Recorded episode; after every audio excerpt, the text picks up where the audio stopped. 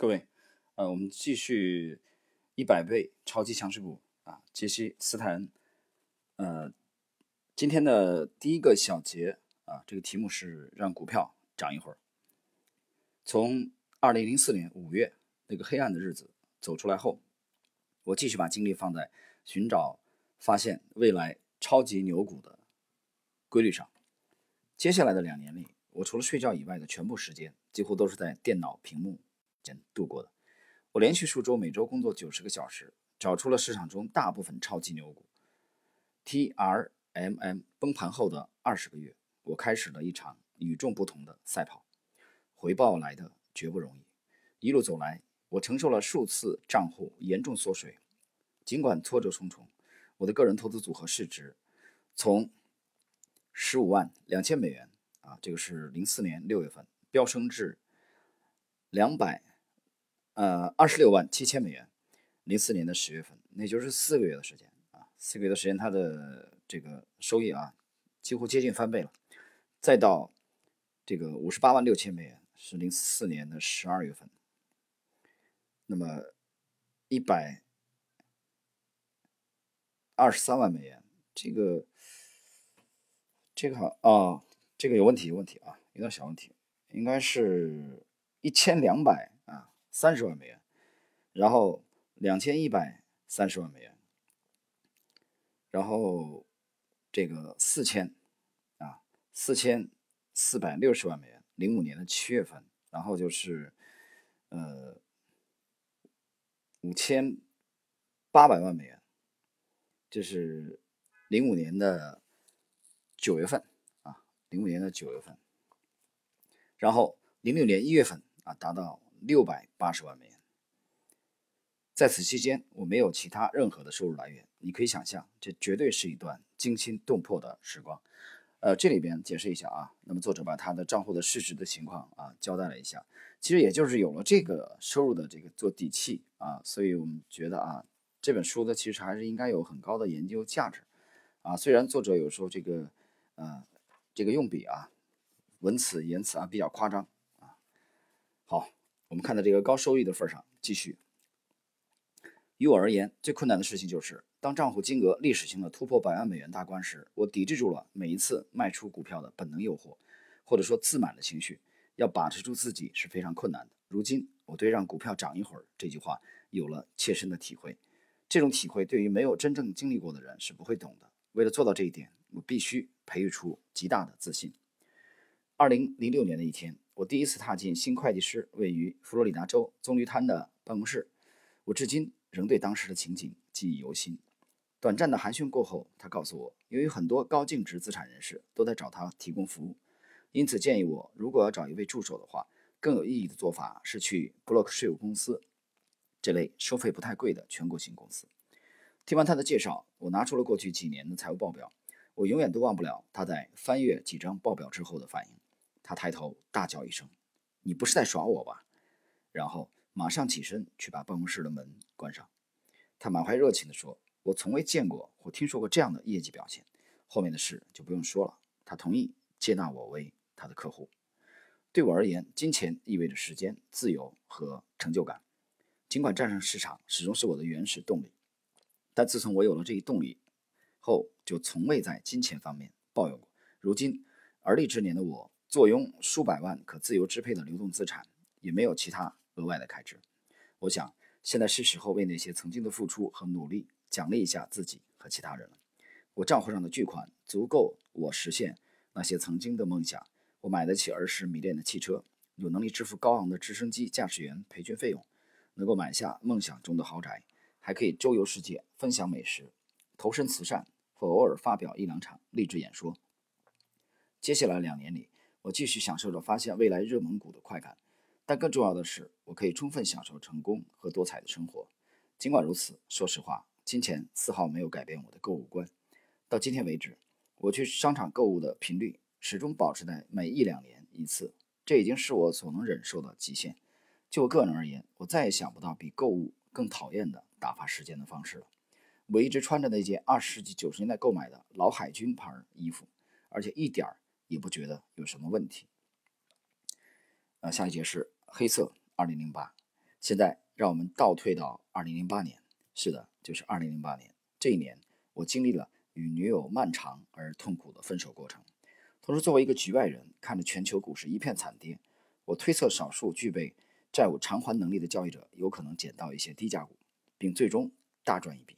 在寻找有利的风险回报比过程中，我每天都紧盯着几十个久经考验的指标，以便抓住必将到来的快速回涨趋势。几周后，无论从技术指标还是市场情绪来看，市场很明显已经来到了超卖的历史最高点，也是最佳买入点。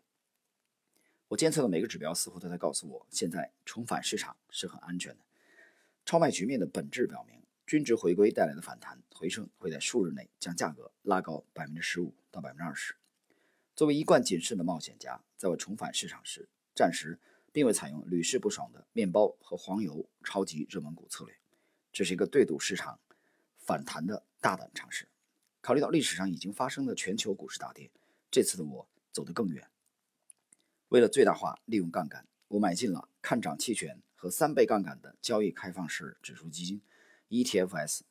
考虑到我持有产品的复合回报效益，如果股市反弹百分之二十，我的投资组合将上涨两到三倍。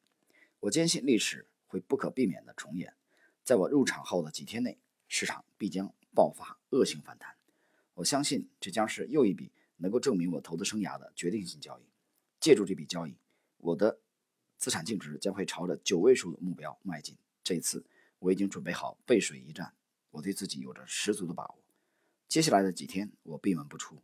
为了紧跟这波交易，我放弃了自己制定的所有交易法则。正如每个苦苦熬过2008年的人所知道的那样，我错了，大错特错。由于买入了看涨期权，还采用了杠杆交易，我的资产缩水了百分之七十五。短短几天时间里。我就损失了好几百万美元，我辛苦积累下来数百万美元就这样毁于一旦。我犯了几个致命错误：过度杠杆化，利用期权交易购买还处于下跌通道的股票，做整体市场交易，不设止损等。在此之前，我的制胜秘诀就是发掘别人还未注意到的被内部人士买进推高的超级强势股。我是否被那次的情感波澜左右了判断力，或者我变得过于贪心了？谁也不知道答案。但我知道的是，正因为我违背了规则，因此这一次的惩罚对我来说是最有赢得。很有意思啊，这应该是零比七了啊！赚这个把市值做到这个零六年做到六百八十万美元之后啊，他在零八年这次信心满满的啊，这个做多期权啊和这个三倍杠杆的交易开放式基金啊 ETFs，呃，利用杠杆来这个对赌市场上涨，结果非常惨啊。杠杆给他带来的这个结果是，他的资产缩水了百分之七十五。所以杠杆这个东西啊，并不是像你想的那么简单。很多人只看到了它可能让你快速盈利的一面，让你以小博大的一面，可是你就没有看到杠杆的巨大的危害。杠杆毁灭了多少多少这个职业的投资者？所以对杠杆的这个双刃剑的作用啊，的体会能有多深？我觉得很大程度上。决定了你在期货市场、期权市场啊，可能走多远。好，我们看下一节啊，也是今天的这个最后一节一小节。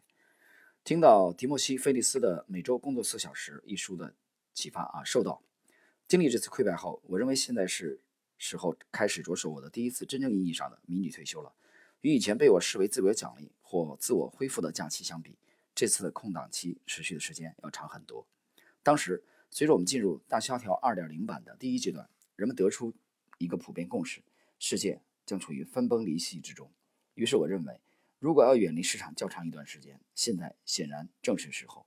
我并未做过多打算，就关闭了交易账户，并将所有资产都存入了亚特兰大的一个十乘十英寸啊的保险柜中。慢慢放下我的一些个人责任后，我开始了这次义无反顾的旅程。在三十三岁的年纪，没有任何事情可以让我停下脚步。现在我宣布正式迷你退休，带着五件衬衫、两条长裤、两双鞋、两条短裤、七条平角短裤、一台 Apple，呃，iPad，一台笔记本电脑以及可以勉强塞入小背包的一堆书籍。我离开美国，踏上了一段没有事先计划的旅途。在接下来的三年半时间里，我的足迹踏遍了老挝、哥伦比亚、秘鲁、厄瓜多尔、智利、阿根廷、乌拉圭、澳大利亚、泰国、澳门、马来西亚、新加坡、中国香港、印度尼西亚和中国。我去过中国三十四个省级行政区中当中的二十三个，甚至回到美国后，我还在两次野营时去了加拿大和美国的三十个州。这是一次很有必要的自我发现之旅。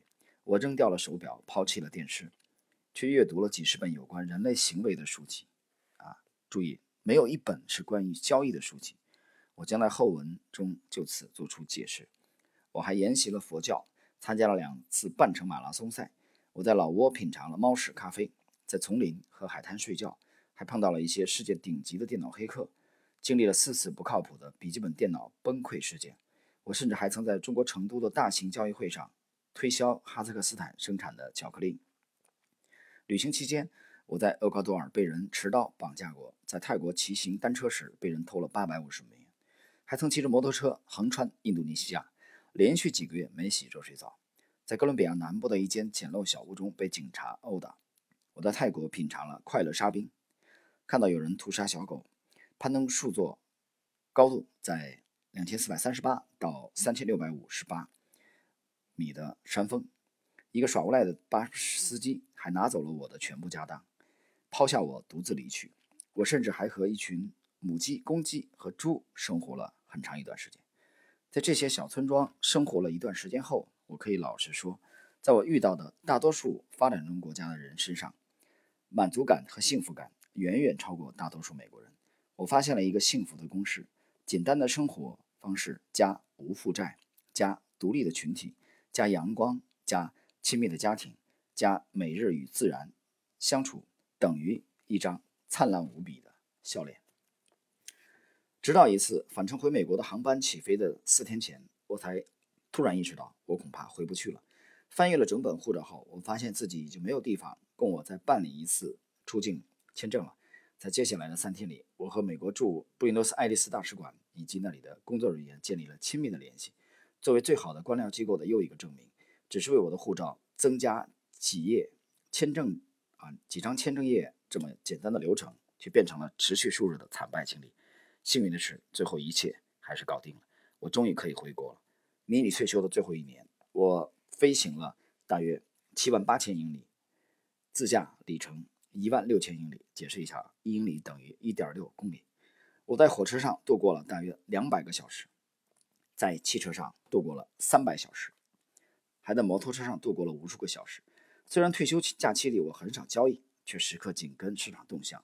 我经常给家人和朋友发送有关市场最新信息的邮件，或者直接在公开的股票论坛发帖子。